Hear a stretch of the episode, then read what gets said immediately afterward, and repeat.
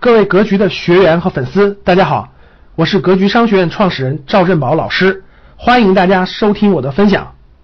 教室里各位，你在二三四五六线城市，如果你手里还有多套房产，就是那种投资的多套房产，你真的要烧高香了，你真的回去赶赶赶紧拜拜老婆老天爷，拜拜上帝，拜拜啥的。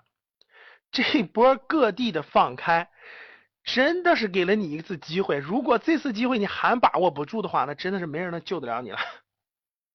你看看法就是完全不一样的哈，太感谢了，终于这个又来一最后一波机会哈，这波这个各地的放开，真的是给你投资房变现的这个最后的一次机会了，而且是而且是这个。这种机会就是这种大事，就属于是地方政府这种，他压力太大，然后呢又有库存，又有各方面的，还需要一波这个时机。我问大家，过去地方政府的收入有超过百分之五十，各地方，你哪像北上广深这种城市，企业多了去了，收税很容易收，对吧？一收都是好事。地方政府大部分收入是靠卖地，我问大家，未来还能不能靠卖地，这个这个这个养活？这个地方的这么多花费了，能不能？你先考虑清楚这点能不能？这就跟这个首先现实不现实，就能不能还再靠卖地去解决地方政府的？不可能啦。其实地方政府也很了解、很明白，很了解、很明白，怎么办？去库存还没去完，继续最后一波再去去。未来其实中央早就定了基调了嘛，未来收的房产税是交给地方政府的，中央一分钱不要。就是未来的地，大家没明白啥意思吗？现在还没明白。当年为了卖地赚钱，只能把地炒高，只能把房子炒高，把房价炒高。只有房价不停的涨，你才会买房子呀。能听懂了吗？我问你，房价逐渐下跌，你会买房子吗？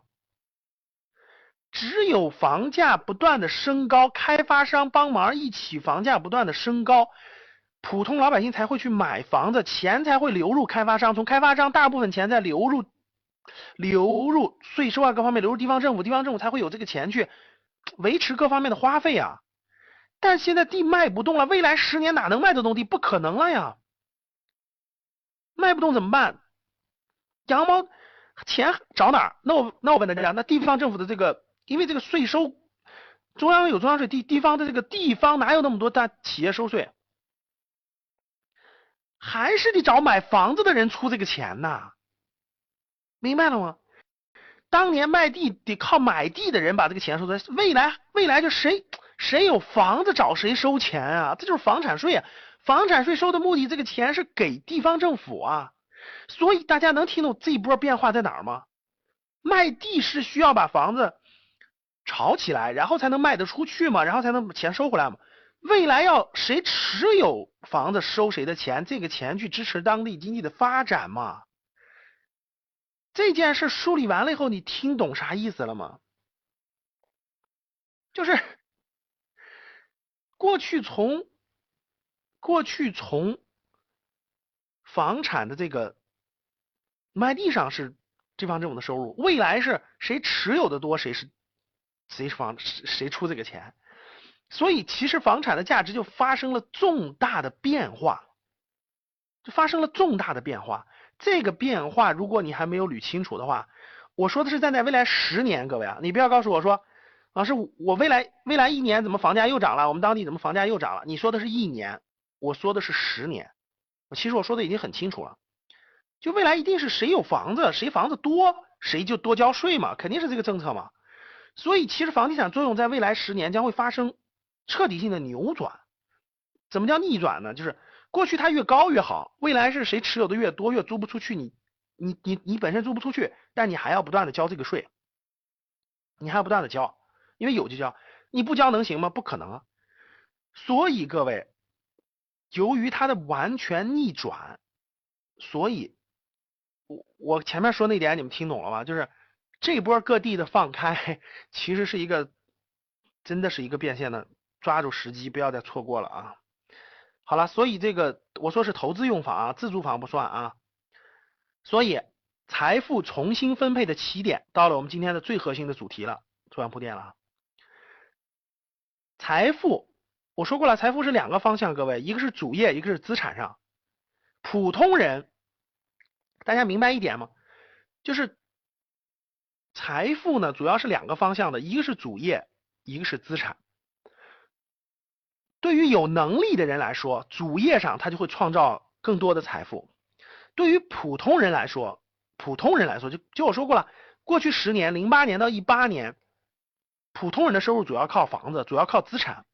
那未来十年，各位普通人也同样的，主业上是你的能力强大，你各方面强大，你的行业各方面选对的话，这是主业上的。资产上面的，资产上面是普通人，就是我说的是普通工薪阶层，资产方面是你唯一的机会。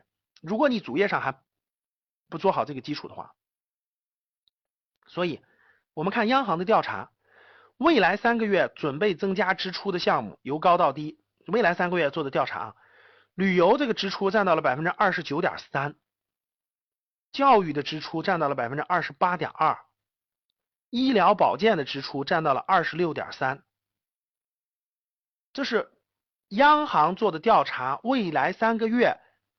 普通大众花钱的方向能听懂吗？各位，普通大众花钱的方向花到什么地方呢？百分之二十九点三是花在旅游上，百分之二十八点二花在教育上，百分之二十六点三花在医疗保健上，还有一部分大额商品，大额商品就是汽车呀，类似于汽车这样的大额商品，百分之二十二点二，购房的比例已经降到了百分之二十一点九，就有购房需求的已经降到了百分之二十一点九，社交文化和娱乐的。占到了百分之十八点五，保险的占到了买保险的占是百分之十五点八，所以大家看我上面那个图，二零一八年七月居民的消费百分之五十已经转向了服务消费，有百分之五十转向了服务消费，百分之五十是其他消费，百分之五十是其他消费，然后大家看我图上画的那个图的那。那个图啊，那个是箭头，红色箭头就表明了。看，食品烟酒行业，你看，从一三年到一七年是下降的，衣着行业下降的，居住行业是稳定的，看稳定在上面的，消费的结构变化，交通和通信是上涨的，教育文化和娱乐是上涨的，医疗保健是上涨的，其他用品服务是平的。所以大家看到没？有三个是上涨的：交通和通信、教育、文化、娱乐，还有医疗保健。所以未来你的主业，你的主业该转行就得转。如果你过去的行业是真的是已经进入了这种衰退和这种减退期，那你在未来十年，我们现在未来十年考虑的，你该转就得转。在资产上面，同样该调换就得调换，该调换就得调换，不调换在未站在未来十年，站在未来十年。就是另外一个结果了。感谢大家的收听，本期就到这里。想互动交流学习，请加微信二八幺四七八三幺三二二八幺四七八三幺三二，欢迎订阅收藏，咱们下期再见。